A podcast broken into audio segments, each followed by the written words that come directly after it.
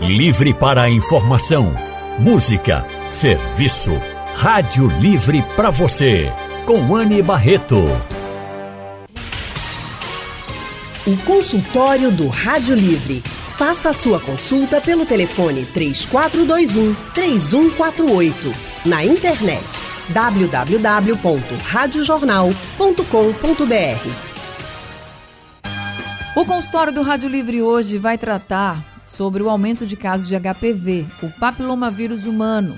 Tem um estudo, gente, do Ministério da Saúde que mostra que a maioria dos jovens no nosso país tem HPV, o que é um risco, tá? Para a saúde, inclusive para vários tipos de cânceres. A gente vai entender tudo sobre o HPV agora com as nossas convidadas de hoje. Uma delas é a doutora Ivana Ramos. Doutora Ivana é médica ginecologista e obstetra, é mestre em endometriose, especialista em reprodução humana assistida, é sexóloga também e atende na clínica Ladona. Doutora Ivana, muito boa tarde. Que bom tê-la com a gente no consultório, hoje oh. presencialmente. Obrigada, Anne. Boa tarde, ouvintes. É um prazerzão. Estou bem feliz. E ficou lindo, ficou tudo bonito. Teve uma reforma aqui, viu, galera? Tá Foi. Tá tudo lindo. Obrigada, doutora Ivana, por ter vindo. Nossa outra convidada também está aqui presencialmente com a gente. Já agradeço muito. É a doutora Iolanda Matias. Doutora Iolanda é ginecologista oncológica, especialista em ginecologia minimamente invasiva. Doutora Yolanda Matias, muito boa tarde. Também seja muito bem-vinda ao consultório do Rádio Livre. Eu que agradeço. Boa tarde a você, boa tarde a todos. E eu quero também convidar você que está nos ouvindo agora para tirar todas as suas dúvidas sobre HPV. É, você pode participar do consultório pelo nosso WhatsApp, é o 991478520. Você pode aí mandar suas mensagens, pode escrever, pode gravar áudio, fica à vontade. Ainda não dá para ligar, a gente está com um probleminha na linha, mas não tem problema. Você pode participar pelo WhatsApp e a gente repassa aqui as perguntas para as doutoras. Vou começar aqui falando sobre essa questão dos jovens com HPV, tem uma pesquisa da Escola de Enfermagem da Universidade Federal de Minas Gerais. E nessa pesquisa, eles entrevistaram mais de 159 mil adolescentes de, 19 a de 9 a 17 anos, são crianças e adolescentes, e juntaram também dados da Pesquisa Nacional de Saúde do Escolar de 2019. E aí, quando eles fizeram todo o estudo, eles constataram que 48% dos adolescentes, das crianças e adolescentes entrevistados, disseram que não tomaram a vacina contra o HPV porque não sabiam que tinham que tomar. E aí eles concluíram que a desinformação leva a essa baixa na vacina contra o HPV. E eu queria também saber isso de doutora Ivana, começando aqui, se a uhum. senhora acredita que essa desinformação realmente é uma das causas para a gente não ter é, a vacina contra o HPV engrenando, né? E cuidando aí dos nossos jovens. Sim. Desinformação. Muitas vezes os pais não fazem um acompanhamento com as crianças no pediatra, que começa a faixa etária para vacinação em 9 anos de idade. Então, é um público que ainda é assistido pelo pediatra. E aí, por não frequentarem assiduamente assim um médico para fazer os seus exames de rotina, eles não são orientados, porque nós médicos orientamos. Porque o importante da vacina é que ela seja feita antes da pessoa ter a primeira relação sexual. Depois que tiver a primeira relação sexual, que tiver com o, a, assim, adquirir o vírus, aí a vacina não vai ter mais efeito. Uhum. Um detalhe importante: a, de, a vacina não é para evitar todos os tipos de HPV. Existem 100 tipos de HPVs diferentes. A vacina é para proteger do HPV que causa o câncer de colo. Então, por isso que ela é tão importante. Nessa pesquisa, provavelmente, vão ter achados de HPVs de menos risco, que a gente chama o HPV de baixo risco. Certo. Que são os que vão provocar condiloma, ou às vezes não provocar nem clinicamente nenhuma lesão. Mas é importante frisar que a, a vacina deve ser feita, porque tem muita paciente adulta que pergunta: eu tô com HPV, se eu tomar a vacina, a vacina não é para curar. Então, a vacina é para proteger. Então, as crianças é que precisam tomar. Agora, a senhora falou do câncer de colo de útero, que é um câncer feminino. Por que os meninos precisam tomar a vacina do HPV? Porque o HPV também provoca câncer de pênis.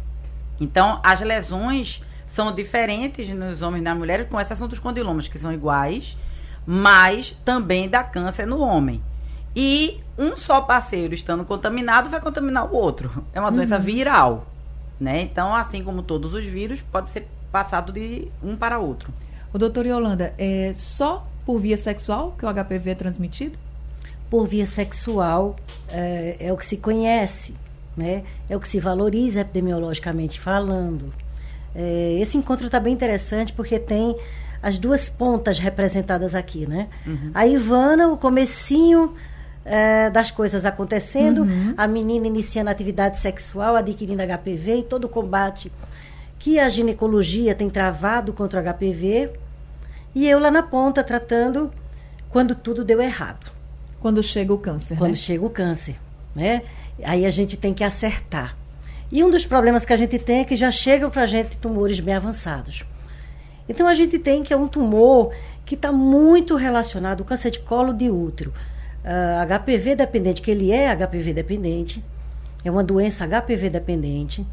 É, Isso quer dizer que só tem câncer de colo de útero quem tem HPV? 99% dos cânceres de colo do útero são relacionados comprovadamente ao HPV. Então hoje a gente diz que é a causa, é a grande causa. Agora só isso basta? Não. Aí tem um conjunto de outros fatores que se associam, né? A imunidade, a agressão, o estresse intenso continuado, a falta de vitaminas básicas na dieta, eh, o tabagismo, a multiplicidade de parceiros, o iniciar da atividade sexual eh, eh, eh, desprotegido. E aí, Ivana, eu estava aqui admirando você sempre muito perspicaz. Ela é minha amiga, gente.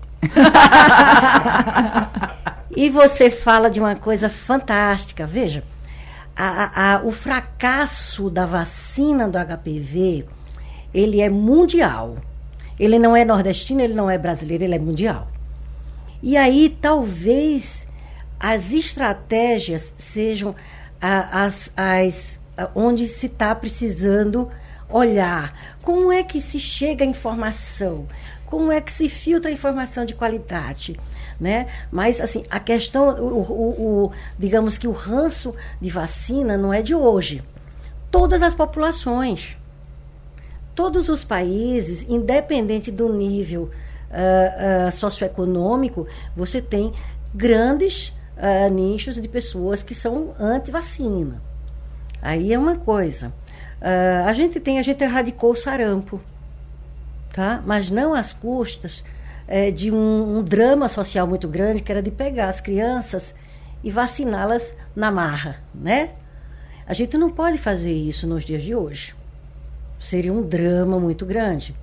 Mas você tocou no ponto, talvez a estratégia não é trazer isso para a responsabilidade do ginecologista, porque quando a menina chega ao ginecologista, quando o menino chega no urologista, já com o HPV infecção clínica, né? eh, Já tem já tem passado pelo pediatra, ela já está com lesão. Então, talvez a pediatria deva se engajar na vacinação e, e- e, assim, adotar mais, digamos que, a vacina eh, contra o HPV, assim, ah, como parte realmente né, do calendário vacinal do- da criança e do adolescente. fazer essas campanhas, explicar. Por isso, quando a doutora Ivana falou que prevenia do câncer de colo de útero, eu pensei logo na pergunta, disse, por que o menino tem que tomar? Né? Porque o câncer de colo de útero é feminino, então quem os pais de meninos dizem assim, ah, então meu filho não precisa tomar, mas precisa. E aí a senhora tocou nesse ponto do câncer de colo de útero.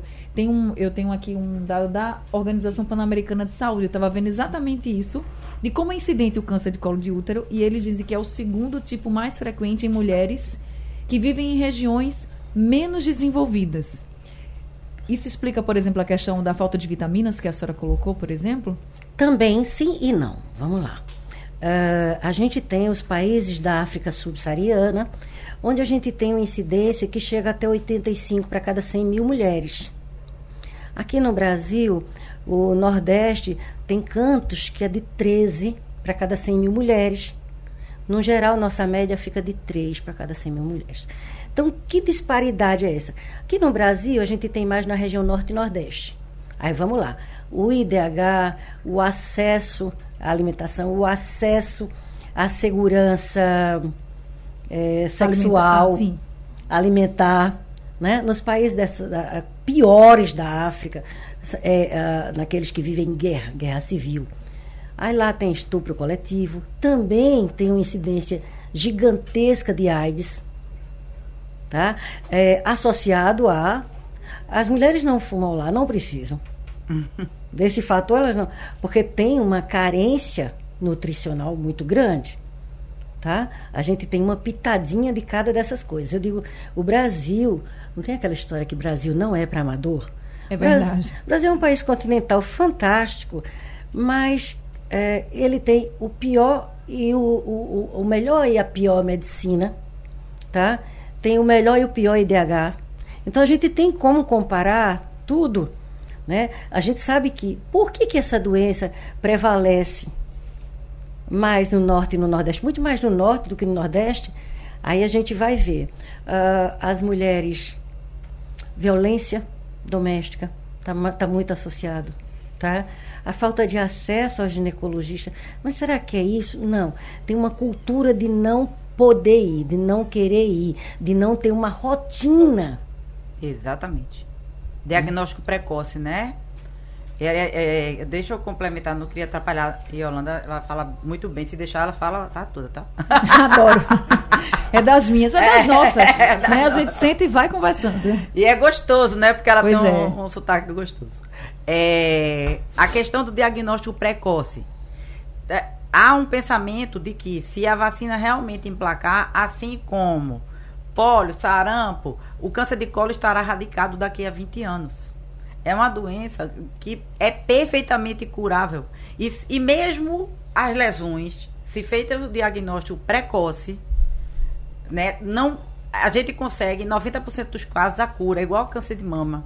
Quando a paciente hoje fica muito apavorada com a lesão inicial, eu digo, ó, tem mais coisa positiva do que negativa no câncer de mama se a gente faz o diagnóstico precoce. Mas tem que ir atrás de fazer o diagnóstico. Então, somado a tudo isso que a Yolanda falou, ainda tem o fato de que aqui a gente tem um acesso médico também menor. Né? Porque, por exemplo, não dá para comparar o interior de qualquer eh, estado do Nordeste com o interior de São Paulo. Que a gente sabe que, a maioria das cidades tem o IDH maior, tem um, uhum. a, as pessoas são mais orientadas e, e sabem filtrar as informações. Então, eu estava fazendo. É, Yolanda falando, eu me lembrando aqui de um paralelo, por exemplo, com gravidez na adolescência. Como é que um país, por exemplo, como os Estados Unidos, tem um índice de gravidez na adolescência enorme? Porque o pensamento, por exemplo, do DIL, do uso do DIL, é exatamente para evitar a gravidez precoce. Então, o que é que as crianças e os adolescentes estão acessando? Porque a gente pensa que porque eles estão com os smartphones na mão, que eles estão acessando informações que são importantes. Quer dizer, eles estão tendo informação, mas não no que é importante. Para evitar a gestação, para evitar o câncer de colo, para evitar o câncer de pênis. Por isso tanta desinformação. E em casa também, né? Não se conversa, porque Exatamente. o que a gente escuta muito é: ah, mas eu vou dar uma vacina aqui para o meu filho ou para a minha filha de uma doença que pode vir numa relação sexual se ainda nem tem a relação sexual, sim, mas é uma prevenção para o futuro. E eu já ouvi isso de mães dizerem, é como se elas fossem estimular isso. a adolescente a iniciar precocemente a atividade sexual porque tomou a vacina da HPV, pelo amor de Deus. Estamos em 2023, é. né? A gente precisa mudar esse pensamento. A gente vai continuar aqui conversando com a doutora Yolanda e com a doutora Ivana Ramos sobre a importância da vacinação contra o HPV e como e por que você deve se proteger, porque, gente, a gente está falando aqui de um vírus que pode acarretar em vários tipos de câncer mais para frente, e a gente já trouxe aqui dois bem importantes: câncer de pênis no homem, câncer do colo de útero em mulheres, ou seja, uma vacina importante para todos, meninos e meninas. E aqui no Brasil, de 9 a 14 anos de idade, o menino, a menina já pode ir lá no posto e tomar essa vacina de graça, tá? Vai lá, se vacina e pronto, e já está protegido. É, HPV dá sintomas, doutora Ivana? Quem tem sabe que tem? Não, nem sempre. E aí você me lembra de pontuar uma outra coisa. Existe também a sub, a outra ponta do problema, que é aquela pessoa que tem acesso irrestrito a fazer todos os exames. Então, faz um exame chamado captura híbrida. Aí chega lá na captura híbrida, diz que ela tem HPV de alto risco. Deu positivo para HPV de alto risco. não significa que essa pessoa tenha a doença, porque eu também recebo muita paciente apavorada, com o preventivo dela todo lindo, colo do útero sem lesão, citologia oncótica sem alteração e com a captura positiva. A captura híbrida, minha gente, é um exame que não é para dizer que você está com a doença, não. É para dizer que você já entrou em contato com aquele vírus. Um outro alerta importante. Não saiam matando suas esposas e seus maridos porque vocês descobrem que estão com HPV. Porque também tem isso. Foi com ele, ele que passou para mim. Você não sabe porque o vírus pode se expressar muitos anos depois. Você pode ter tido um contato com uma pessoa 20 anos atrás e hoje, com o atual parceiro, sua imunidade cair e você expressar o vírus. Então, não dá para você pontuar com quem foi que você pegou. Por isso que é importante que a pessoa faça o exame de prevenção para saber as lesões e faça a vacina antes de entrar em contato.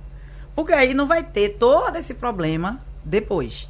Entendeu? Agora, descobri que estou com HPV, aí pode ser que não não seja assim algo grave, mas Sim. vamos dizer que seja de alto risco, né? Descobriu. Faz o quê? Aí momento? depende da lesão que ela tiver no colo. Primeiro a gente faz uma biópsia. Tem lá uma manchinha branca. Que nem toda mancha branca é HPV, tá? É, deixando claro aí pro pessoal. Mas achou uma manchinha branca. Deu alteração na citologia. Células de significado indeterminado, deu um NIC. Você faz uma biópsia nessa manchinha. Na biópsia vem dizendo se for um NIC1, em geral, só a biópsia resolveu. Tratou. Uhum. Só fica acompanhando com o preventivo. Se for um NIC2, um NIC10, até um carcinoma in situ, a gente trata, às vezes, só com a cauterização. A gente hoje usa muito a alça de lip, que é uma alcinha que vai lá, tira a lesão, acabou e fica acompanhando. Quando a Yolanda vem pegar o caso, é porque realmente já precisa de estadiamento já é um câncer invasivo. Aí o ginecologista já não consegue mais resolver. Aí vai para a Yolanda, aí a Yolanda pode falar melhor do que eu. Passando né? então a palavra para a doutora Yolanda. Descobriu um câncer de colo de útero. E aí, doutora Yolanda? Então tá. Primeiro, uh, uma das confusões que acontecem é muito na clínica uh, diariamente é a gente encontrar mulheres apavoradas que vêm com o diagnóstico de neoplasia intraepitelial, que são os NICs, que se trata na ginecologia, tá? Neoplasia intraepitelial significa dizer que tem um, um transtorno tecidual ali, mas é na superfície, no epitélio, não é câncer.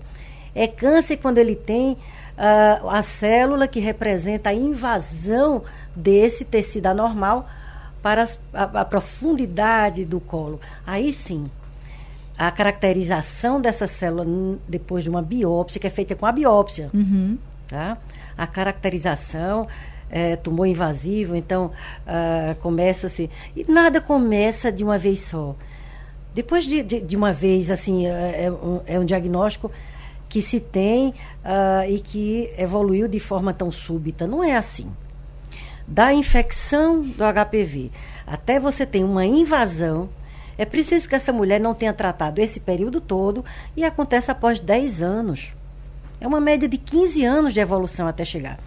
Então veja quantas e quantas oportunidades as mulheres que chegam ao diagnóstico de câncer de colo de útero perderam.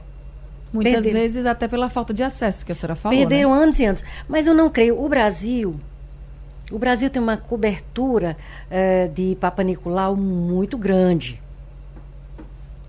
Uh, o sistema varia, o, a sistemática de coleta, de armazenamento uh, varia e o tempo de espera para o resultado varia muito de estado para estado. Depende da eficiência da Secretaria de Saúde de estar tá vendo essa, essa cadeia, tá? Mas eu nunca vi um durar 15 anos para dar o resultado. Então é muito comum a mulherada chegar e tem uma coisa assim, poxa, tô com câncer, de quem é a culpa? É muito difícil para ela, muito doloroso para ela dizer, é minha. É minha, eu sabia. Porque é difundido, toda mulher conhece o nome chamado Papa Nicolau. Não sabe nem quem é, mas sabe Papa Nicolau. Todo mundo, toda mulher, de qualquer nível social, é, escolar, sabe que tem que fazer preventivo. Isso é uma coisa dita em, em pontos de ônibus e tudo mais. Então, eu não sou muito é, favorável a se criar uma, uma crosta em torno disso, Uhum. de que a mulherada não tem ou que ela teria isenção. Essa culpa é, é nossa, é da sociedade e, sobretudo, é da mulher. Tá? É, 15 anos sem fazer preventivo. Não pode. Nesses 15 anos, ela teve 10 filhos, ou teve 5 filhos, ou teve dois filhos. Ela passou no ginecologista. Ela guardou os exames de solicitação, porque todo pré-natal pede para fazer. Tá? Então, assim, eu, eu sou muito. Eu sou muito. é, é, é, Rígida, cética, sim. cética em relação a isso. Eu acho que a mulherada tinha que tomar ciência e se cuidar mais. Eu sou favorável a um discurso em que, sabe, bote a mulherada para pensar no que é a segurança dela. A gente tem uma, a gente tem interessante, né? A gente tem uma liberalização sexual, a gente tem um discurso feminista que eu sou bastante favorável, tal, mas a gente não evoluiu naquele quesito tome responsabilidade sobre seu corpo. O aparelho genital do homem é recoberto de pele. O aparelho genital da mulher, em sua maioria, é de mucosa, muito sensível, muito frágil, especialmente aos HPV de alto risco. E, e, então, assim, trazer essa consciência é muito. assim, a, a comunicação é muito importante. O meio de comunicação é muito importante. Onde chegar nos lares, no- no- nos rádios, acho, até isso que a gente está fazendo aqui Sim. agora, eu acho que tem um, um papel muito legal, sabe?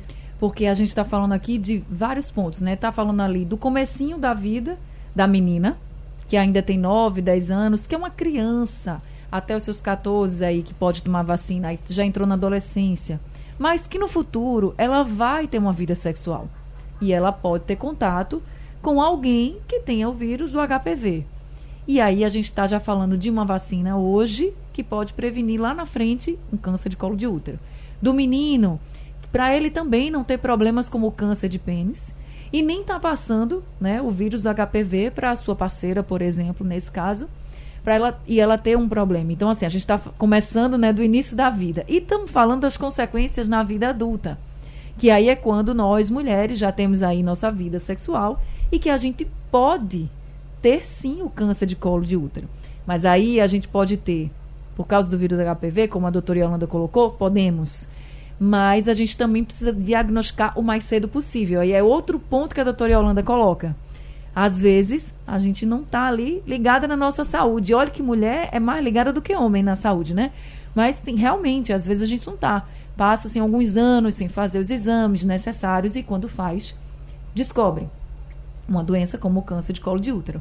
Aí, doutora, esse, esse câncer ele é muito agressivo? Como é o tratamento do câncer de colo de útero? É algo assim muito agressivo? A doutora Ivana até chamou a atenção para o câncer de colo do, de mama. Que a gente sabe, por exemplo, câncer de mama, muitas vezes é preciso tirar uma parte da mama ou a mama toda. O câncer de colo de útero, a mulher sempre perde o útero. Como é que, como é que funciona? É, uma, uma coisa que acompanha muito é o câncer de colo de útero, mesmo nos diagnósticos mais, mais precoces, é uma, uma- é uma eh, digamos que impacta na capacidade reprodutiva. Porque a gente vai tratar o colo e o colo ele tem a sua participação na gravidez. Isso a gente ainda está falando dos tumores bem pequenos. Vamos falar dos tumores maiores. Perde útero, perde. Ou para uma cirurgia, ou perde funcionalmente para a radioterapia, que é outra modalidade de tratamento. Que é bastante usada no câncer de colo de útero. Rádio e quimioterapia. Boa parte dos que chegam, eles têm esse diagnóstico. No, no nosso serviço, lá no HC, a gente consegue operar muito pouco, porque consegue, chega para nós muito pouco desses. Já chega, no geral, precisando de radioquimioterapia. Ou a doença mais avançada, e aí vai. Doença mais avançada, a doença que passou pela radioterapia e volta, né? Que ela volta, ela aprende a se livrar da quimioterapia. Os tumores aprendem a ficar resistentes a quimioterápicos. Eles aprendem a ficar resistentes à radioterapia. E aí volta num período, num espaço muito curto de tempo. E aí a gente precisa planejar rapidamente cirurgias que são cirurgias agressivas.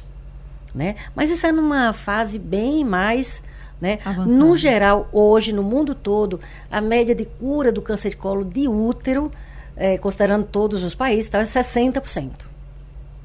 60%. Né? Mas por conta disso, a, a carga dos que chegam, a incidência dos que chegam já muito avançada é muito alta. Se chegasse mais cedo. Precoce, a gente, nossa senhora, tá? Recurso tecnologia tem, né, doutora? Para cuidar. tem. Para nossa sorte, é um câncer de IDH baixa, um câncer associado à pobreza, mas que precisa tá, ter um eh, médico experiente para estadiar, que o estadiamento é clínico, é feito por um oncoginecologista expert na, na né, e que a gente leva um tempo para treinamento. Por isso que sai da ginecologia, vai para ginecologia oncológica, porque essa fronteira já é de outra especialização. Uhum. E aí vai. Ô, doutora Ivana, o que que faz, por exemplo, a senhora desconfiar de que uma paciente sua pode estar com um câncer de colo de útero? Tem algum sintoma? Se ela assim? tiver sintoma. Veja só, mais de 90% é completamente assintomático. É mesmo. É. Não dá nada. Nem um Não dá coceira, não dá sangramento, anormal? não dá nada, nada. Dá manchinha. Dá aquilo que eu falei. Dá a mancha no colo do útero, essa mancha vai, vai espessando, ela vai ficando mais grossinha. E aí na colposcopia, no exame, a gente já desconfia. Mas a paciente em geral não está sentindo nada. Quando ela vem sentir, aí já é paciente para encaminhar para a doutora Yolanda. Que aí é o câncer que já está, já tem necrose. Aí o que é que ele dá? Corrimento com mau cheiro e sangue. É, é, é, a gente diz que ele é um tumor que fede. A, a enfermaria de câncer de colo, você sabe que é a enfermaria de câncer de colo, porque é um cheiro diferente. Porque o colo literalmente apodrece. Ele fica lá soltando assim, pele. Você, quando coloca o espéculo, você faz, você faz a biópsia, porque tem que fazer, para fazer o estadiamento. Mas no olho você já vê. Então, paciente que chega, principalmente depois da menopausa, né? Chegou, ó, doutora, apa- apresentei um sangramento, com corrimento, com mau cheiro, você já desconfia. Mas quando vem da isso, já está bem Já avançado. está avançado, né? É. É, é, é uma curiosidade no câncer de colo de útero que os alunos pesquisam e às vezes pesquisam assim, perguntam, né? E às vezes a gente vê como é interessante, né? É, e eu respondo é, até brincando, Papai do Céu fez a gente tão perfeitinho que para a gente poder parir, tirou a dor do colo do útero, tirou a distensão, a dilatação. A- aquela dor que deveria tirar os sentidos da mulher, o colo do útero ele não tem fibra de dor, tanto que pode ser biopsiado em consultório, ambulatório, não é diferente da pele, que a gente precisa anestesiar. Uhum. Colo do útero, a gente chega lá na colposcopia, já retira aquele fragmento.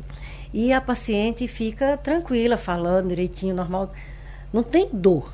Então, isso daí é, é- é o, que, é o que há contra ela né? É, no começo da na, na- na formação do, porque o colo está com um ferimento grande com a tumoração friável sangrante né?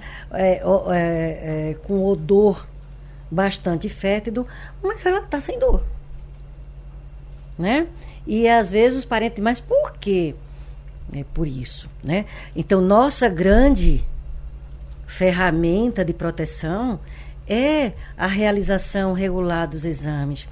Quanto mais isso entrar, se in- incorporar na, na, na sociedade como cultura, as mulheres precisam é, a- da prática de é, é, o sexo seguro, usar camisinha mesmo, exigir que seu parceiro use camisinha.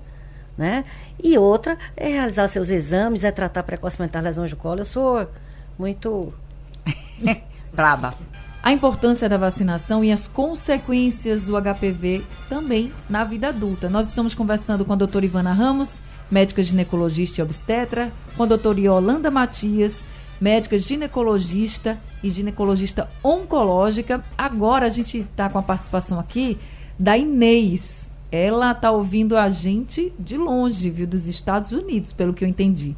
Não é isso, Inês? Boa tarde, Anne Barreto e doutora Yolanda e doutora Ivana. Muito bom esse debate, muito interessante para as mamães que têm crianças já entrando para a adolescência. Excelente tema. Estou com vocês ouvindo de Orlando, na Flórida, e a Rádio Jornal falando para o mundo. Um beijo em todas. Profissionais de 100. Obrigada, Inês. É Pernambuco falando para o mundo, não é isso, doutora Ivana? Agora, ela falou aí um debate importante para as mamães, né? Porque aí a gente trouxe, como a gente disse aqui, né? O tempo inteiro a gente está trazendo aqui esses dois pontos da, das mães meninas e de meninos também. Eu sou mãe de menino e menino, então me coloco aí no meio. Então a gente precisa ficar atento, né? Porque aí a gente está cuidando da saúde dos dois. E uma coisa que é importante, que eu queria que a senhora reforçasse, é que a vacina contra o HPV protege, né, do HPV, nananã. Mas isso não quer dizer, por exemplo, que a pessoa cresce, né, porque toma vacina com no, de 9 a 14 anos, cresce e vai e tem uma vida sexual sem proteção, né? É, claro que não. Mesmo porque a questão da proteção não é só para o HPV, né? O, o, uso do preservativo e é do, do sexo protegido que a gente diz é para outras doenças, até doenças mais simples. Por exemplo, existem bactérias que podem impactar na sua saúde reprodutiva e que também não dão sintomas. Uhum. Nem todo corrimento, aquele corrimento que dá coceira, que dá ardor, aquele é o mais bestinha, que geralmente é fungo. entendeu? Mas, quando é uma clamídia, por exemplo, nem sempre vai dar dor pélvica e vai lá entupir a trompa da pessoa. E quando a pessoa vai engravidar, cadê? Começa a ver os problemas. Então, o sexo protegido não é só para HPV, é também para outras doenças sexualmente transmissíveis que vão impactar na saúde. Chegou uma mensagem aqui, é de uma ouvinte, ela não quer se identificar. Mas ela já é uma mulher, né? Aí ela diz assim que descobriu agora há pouco que tem o HPV. Aí ficou bem revoltada com o marido, lembra que a senhora falou? Ficou bem revoltada com o marido, tal, ele fez o exame, ele não tem HPV. Sim. E aí ela ficou pensando, como é que pode? Mas pode. Porque doença viral, necessariamente, é, Existe, por exemplo, vamos fazer um comparativo. Eu comparo muito as doenças virais com as outras que a pessoa pensa que o HPV é diferente. Mas HPV, HIV, herpes, são tudo doenças virais. Vai ter parceiro que vai ser portador do vírus do HIV e o outro não. Então, não necessariamente te, que isso não sirva para as pessoas acharem que, ah, vou arriscar. É uma roleta é russa. Mas um parceiro pode ter, ser portador do vírus e o outro não pegar, porque depende da expressão viral, da carga viral, depende da imunidade do outro, do parceiro, para poder adquirir a doença, entendeu? Então, se comporta igual como qualquer doença viral. Então, tem que ser acompanhada pelo ginecologista para a gente poder orientar. Doutora Yolanda até falou, levantou a mão assim. Isso não quer dizer traição também, né? Porque ela, ela ficou bem preocupada. Ela colocou aqui a mensagem, enfim mas preferiu não ser identificada. Bom, a infecção é, é, pelo HPV, ela expressando-se clinicamente na forma de, de verrugas ou de uma lesão do colo do útero, vai ser sempre um balanço entre a defesa tá, e o subtipo do HPV. Muitos deles, ele, é, por exemplo, o HPV que faz verruga genital no parceiro, é, nem sempre vai se adaptar ao epitélio externo da mulher. Muitas vezes ele vai causar tão somente uma manchinha no colo do útero. O fato é que, quando se adapta bem a mucosa, se adapta pouco à pele. Daí é que a gente vê a boa parte das vezes, apenas um terço das mulheres que têm lesão de colo do útero, a gente consegue identificar no parceiro clinicamente lesão em atividade. Isso não é um atestado de que ele não tem HPV, e de que não foi com ele que adquiriu. Tanto faz a essa altura. A parceria, aliás, as pessoas é, são parceiras e fazem sexo desprotegido, mas ninguém pede atestado de saúde de ninguém, né? Nada. Então, assim, quando a gente abraça a causa, abraça um parceiro sem saber nada dele, né? Então a gente está dizendo assim, meu filho, lhe quero com tudo que você tem, inclusive com alguma DST. Muito cuidado nessa hora tá? Então, o atestado de negatividade não quer dizer que o parceiro não seja portador. Ele apenas é assintomático. E pode nem ser mais portador, mas ninguém nunca vai provar isso.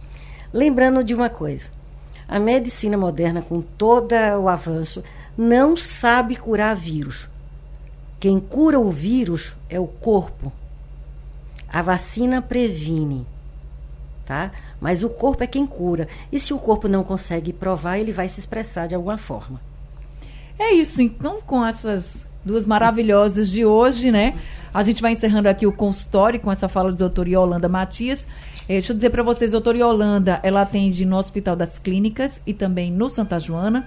E a doutora Ivana Ramos, ela atende na Clínica Ladona, que fica em Jaboatão dos Guararapes. Anotem o telefone aí, até do WhatsApp da clínica, é o 991 99 66 69, certo, doutora Yolanda? Prazer enorme conversar com a senhora. Muito um obrigada abraço. pela aula hoje aqui com a gente. Obrigada. Um abraço, obrigada pela oportunidade. Doutora Ivana, prazer imenso também conversar e poder revê-la aqui comigo. Muito obrigada por ter vindo aqui no Eu também adorei. É sempre emocionante voltar aqui, né? Que a gente lembra de graça do pessoal. E aí, um abraço. Foi ótimo ser Yolanda, né? Que é minha amiga, como eu falei. E a todo mundo da rádio, aos ouvintes, um beijão. Beijão também para vocês duas, sejam sempre muito bem-vindas aqui com a gente. O consultório do Rádio Livre está encerrando agora e o Rádio Livre também. A produção foi de Gabriela Bento, trabalhos técnicos de Big Alves e Edilson Lima, no apoio aqui Rosângela Vanderlei, a coordenação de jornalismo é de Vitor Tavares, a direção de jornalismo é de Mônica Carvalho.